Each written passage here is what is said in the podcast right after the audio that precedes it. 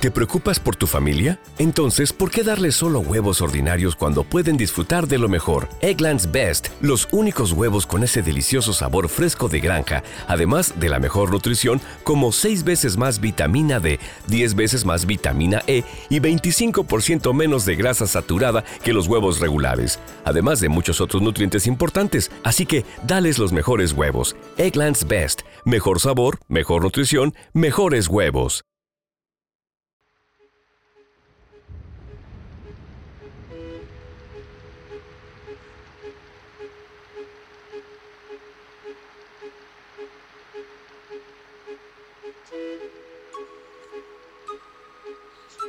Bienvenidos a Cuentos de la Cuarentena, una producción artesanal de lapayolaradio.com.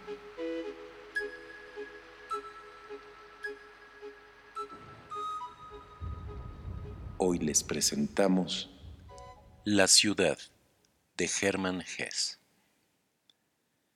Esto progresa, exclamó el ingeniero cuando llegó por el tramo de vía que habían colocado el día anterior, el segundo tren lleno de gente, carbón, herramientas y víveres. La pradera ardía suavemente bajo la luz amarilla del sol. En la niebla azul del horizonte se levantaba la alta cordillera boscosa. Perros salvajes y sorprendidos búfalos vieron cómo se iniciaban el trabajo y el alboroto y cómo en la tierra verde surgían manchas de carbón y de ceniza, de papel y chapa. El primer cepillo de carpintero rechinó a lo largo de la tierra horrorizada. El primer disparo de fusil lanzó un trueno que se apagó en las montañas. El primer yunque comenzó a resonar bajo los veloces golpes del martillo. Se elevó una casa de chapa y al día siguiente una de madera, y luego otras, y cada día casas nuevas, y pronto también de piedra. Los perros salvajes y búfalos se retiraron, la región se volvió dócil y fértil, y ya en la primavera siguiente ondearon las llanuras repletas de verdes sembradíos, y en ellas asomaron granjas, establos y graneros, las calles atravesaron el campo salvaje. Se terminó la estación y fue inaugurada también la sede del gobierno y el banco, y en las cercanías crecieron ciudades hermanas apenas unos meses más jóvenes. Llegaron trabajadores de todo el mundo, campesinos, gente de ciudad, llegaron comerciantes y abogados, predicadores y maestros, se fundaron una escuela, tres comunidades religiosas, dos diarios. En el este se encontraron yacimientos de petróleo. Llegó gran bienestar a la joven ciudad. Un año después ya había carteristas, rufianes, delincuentes, un almacén, una liga contra el alcoholismo, un sastre de París y una cervecería bávara. La competencia de las ciudades vecinas aceleraba el ritmo. Ya no faltaba nada, desde el discurso electoral hasta la huelga, desde el cinematógrafo hasta el círculo de espiritistas. Se podía conseguir en la ciudad vino francés, arenque noruego, salchichón italiano, telas inglesas, caviar ruso. Al lugar llegaban en sus giras cantantes, bailarines y músicos de segundo orden. Y lentamente también llegó la cultura. La ciudad, en sus comienzos sólo un asentamiento, comenzó a convertirse en una patria. Aquí había una manera determinada de saludarse, de inclinar la cabeza, y esta manera se diferenciaba ligera y sutilmente de las maneras de las otras ciudades. Los varones que habían participado en la fundación disfrutaban de respeto y cariño, irradiaban un poco de aristocracia. Crecía una generación joven para la cual la ciudad aparecía como una patria antigua, casi de origen eterno. El tiempo en que aquí resonó el primer golpe de martillo, sucedió el primer asesinato, se dio el primer servicio religioso, fue impreso el primer diario, yacía lejos en el pasado, ya era historia. La ciudad había ascendido a dominadora de las ciudades vecinas y a capital de un enorme distrito.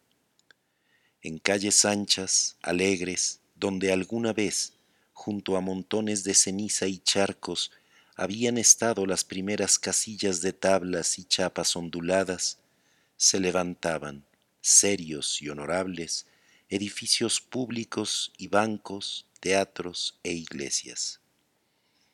Los estudiantes se dirigían perezosamente a la universidad y a la biblioteca. Las ambulancias pasaban silenciosamente en dirección a las clínicas. El auto de un diputado era reconocido y saludado. En veinte imponentes escuelas construidas en piedra y acero, se festejaba cada año con cantos y discursos el aniversario de la fundación de la famosa ciudad. La antigua pradera estaba cubierta de sembradíos, fábricas, pueblos y atravesada por veinte líneas de ferrocarril. La ciudad se había acercado a la cordillera y ésta había sido explorada hasta el corazón de sus quebradas por el tren de montaña. Allí, o lejos junto al mar, los ricos tenían sus casas de veraneo. Cien años después de su fundación, un terremoto destruyó totalmente la ciudad.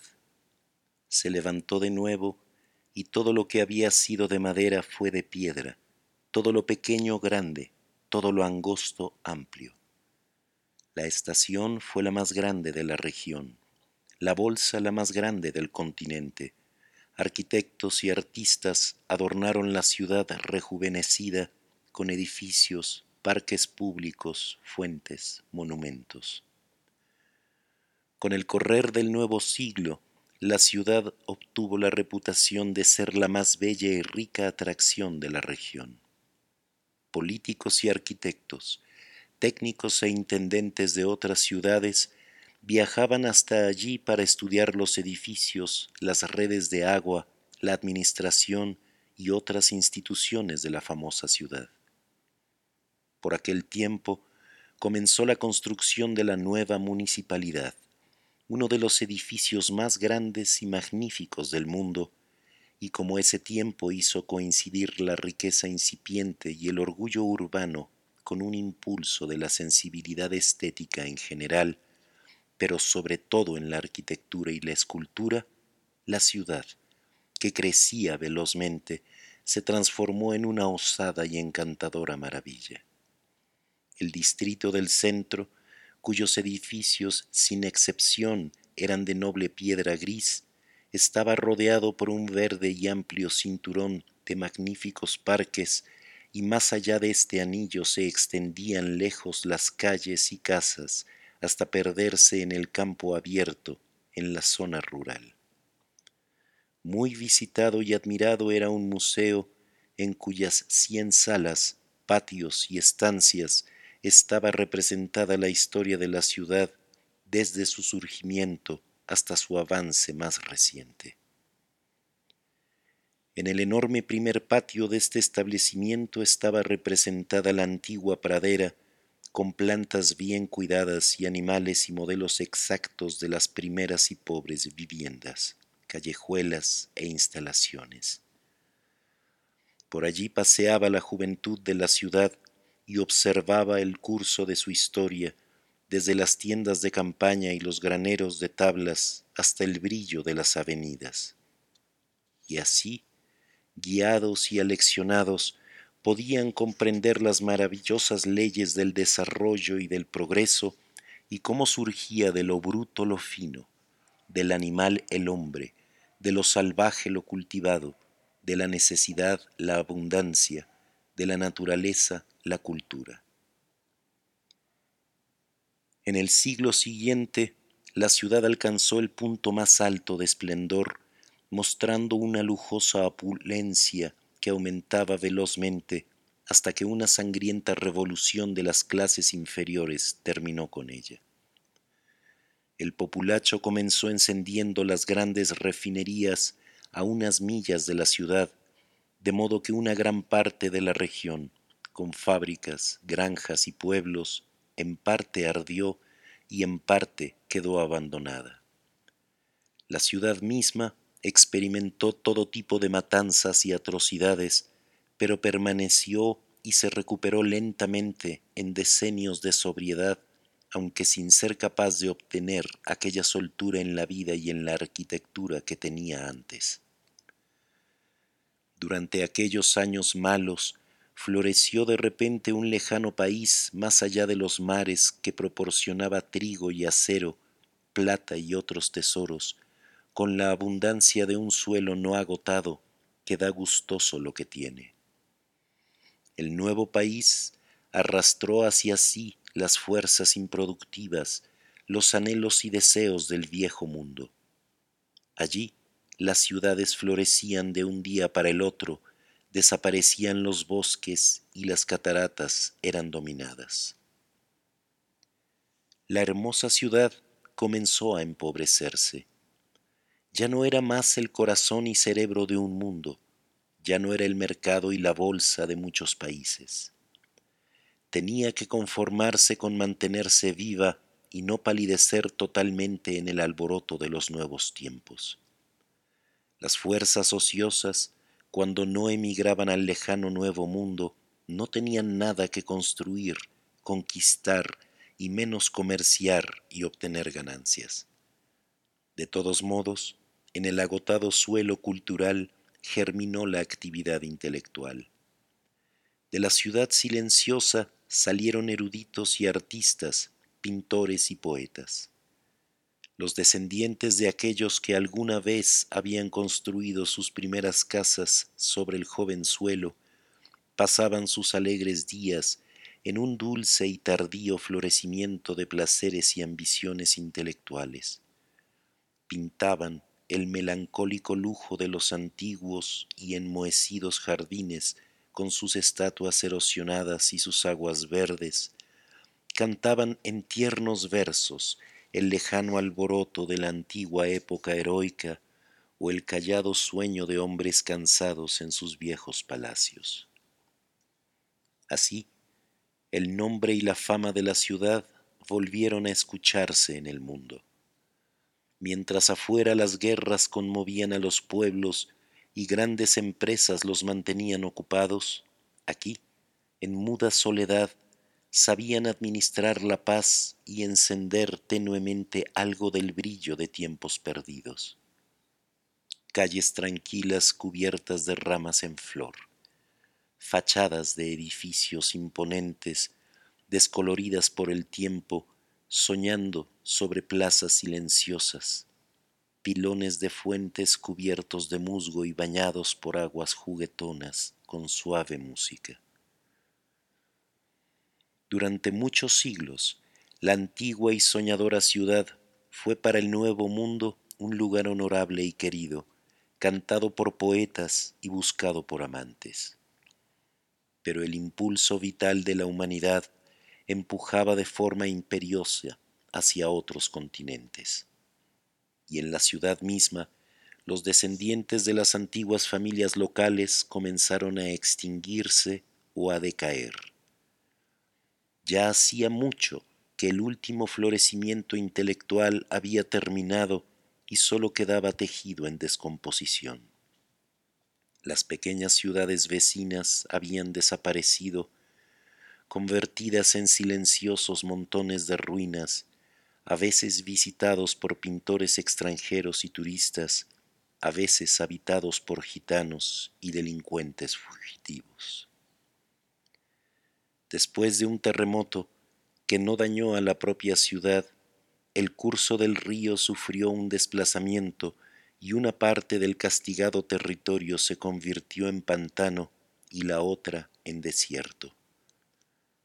Y de las montañas, donde se desmoronaban los restos de antiquísimos puentes de piedra y casas de campo, descendió el bosque, el antiguo bosque que, viendo la amplia región abandonada, la atraía poco a poco y de a tramos a su círculo verde.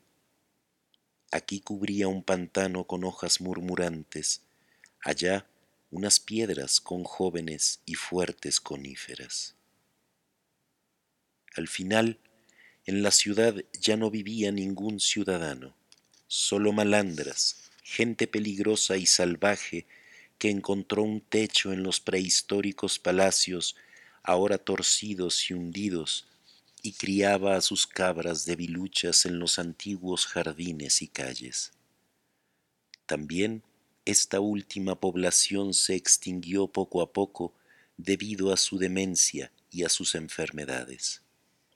Desde la formación del pantano, toda la zona estaba atacada por la fiebre y sumida en el abandono. Los restos de la antigua municipalidad, que alguna vez había sido el orgullo de su tiempo, todavía se elevaban poderosos y eran cantados en todas las lenguas y un semillero de incontables leyendas para los pueblos vecinos, cuyas ciudades también decaían desde hacía mucho y cuya cultura se degeneraba. En infantiles historias de fantasmas y en melancólicas canciones de pastores aparecían todavía misteriosamente desfigurados y trastocados los nombres de la ciudad y del lujo, y eruditos de lejanos pueblos que estaban en su esplendor llegaban a veces en peligrosos viajes de investigación hasta las ciudades en ruinas, de cuyos secretos conversaban apasionadamente los niños de escuela de lejanos países. Se decía que había portones de oro puro y tumbas llenas de piedras preciosas, y que los nómadas salvajes de la región habían conservado los restos de una magia milenaria proveniente de tiempos legendarios.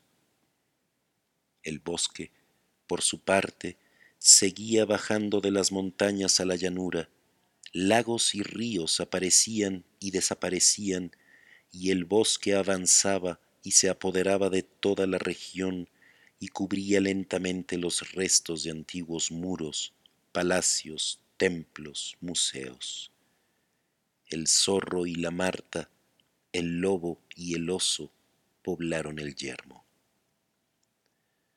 Sobre uno de los palacios derruidos, de los que no había piedra a la vista, se elevaba un pino joven que un año atrás había sido mensajero adelantado y precursor del bosque que se acercaba. Ahora, sin embargo, estaba rodeado por la nueva vegetación. Esto progresa, dijo un pájaro carpintero mientras picoteaba el tronco y contempló satisfecho el bosque que crecía y su avance magnífico y verde sobre la tierra. Okay, round two. Name something that's not boring. A laundry? Ooh, a book club. Computer solitaire, huh? Ah, oh, sorry, we were looking for Chumba Casino. That's right. ChumbaCasino.com has over 100 casino style games. Join today and play for free for your chance to redeem some serious prizes. ChumbaCasino.com. No purchase necessary. Full prohibited by law. 18 plus terms and conditions apply. See website for details.